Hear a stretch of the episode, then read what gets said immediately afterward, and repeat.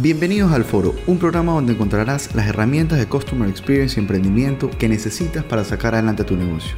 Mi nombre es Alejandro Romeo, soy consultor en Customer Experience y Estrategia y estoy feliz de contar contigo en este capítulo.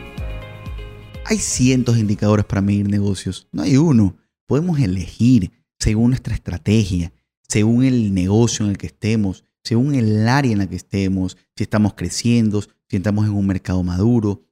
Podemos elegir muchísimos indicadores para poder medir todo lo que está pasando en nuestro negocio.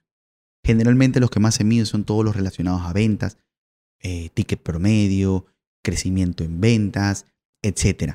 Otros son cuánto tiempo pasa el, el cliente en nuestro negocio. Elegir esos indicadores puede ser realmente determinante, primero, para crear una cultura en nuestra organización, porque la gente sabe por qué la mides, y segundo lugar, te permite medir lo que realmente consideras importante. Hay un detalle, hay un indicador que se conoce de experiencia de cliente, que son todos los clientes, qué porcentaje de clientes no vuelve a consumir, qué porcentaje de clientes se van de nuestro negocio, qué porcentaje de clientes decide irse a la competencia. Debemos tener presente este indicador para saber realmente qué es lo que pasa y tratar de tener un programa de voz del cliente para tener retroalimentación y poder entender, oye, el cliente se fue, el cliente no regresó. ¿Qué pasó? ¿Qué hicimos bien? ¿Qué hicimos mal en este caso? Pero también en muchos casos saber qué hicimos bien. ¿Y por qué las dos cosas? Porque el cliente se pudo haber, pudo haber dejado de ir a nuestro negocio, pero aquí viene la gran pregunta, la gran interrogante. ¿Por qué dejó de ir a nuestro negocio? Si lo atendimos bien en el 90% de interacciones, pero solo en un 10% fallamos, ¿Por qué se fue? Si casi todo lo hicimos bien.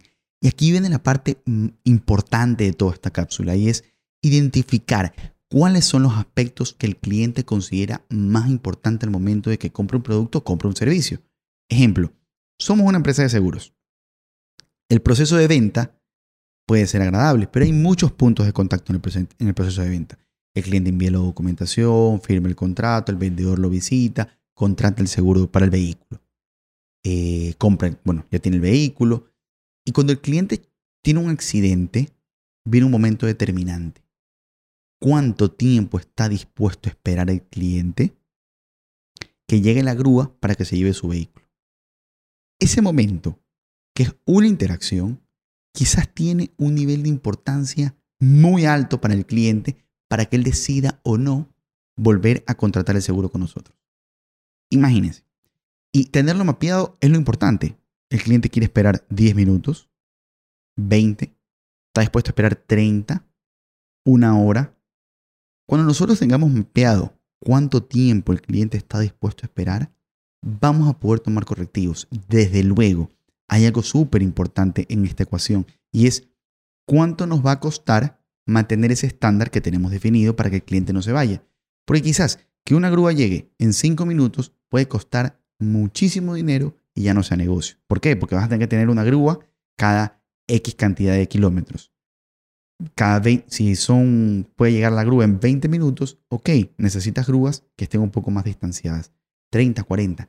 Definir ese punto exacto en el cual el cliente no se va a ir porque la grúa llega a tiempo y sigue siendo rentable para la organización es clave. Es clave. Otro ejemplo, un cliente va a un restaurante, eh, lo saludan, está impecable, limpiecito el restaurante, lo saludan con educación, lo tratan muy bien, eh, le ofrece, el mesero hace un trabajo fantástico, súper educado, súper cortés, se sabía la carta de memoria. Pero cuando le llega el plato de comida, el plato de la comida sabe a podrido. Está podrido, la carne está descompuesta.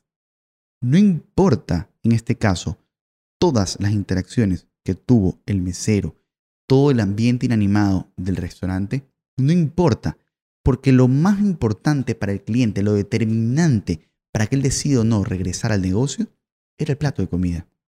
Podemos fallar en ciertas cosas que el cliente puede considerar que no son claves para que su experiencia se vea deteriorada. Pero hay detalles que si no lo tenemos perfectamente mapeados y si no los conocemos con exactitud para que el cliente no se sienta afectado y no se deteriore su experiencia, vamos a estar perdidos. Revisemos, encuestemos, preguntémosles, hagamos reuniones con nuestros clientes, tengamos ese detalle para que realmente podamos tomar correcciones.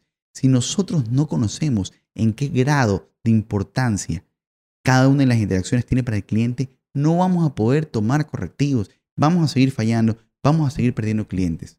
Entonces, recuerden, señores, el cliente es el jefe de nuestro negocio y poder conocer lo que le importa es realmente decisivo para podernos mantener siendo líderes o siendo o captando más clientes constantemente. Nos vemos en una siguiente cápsula del podcast.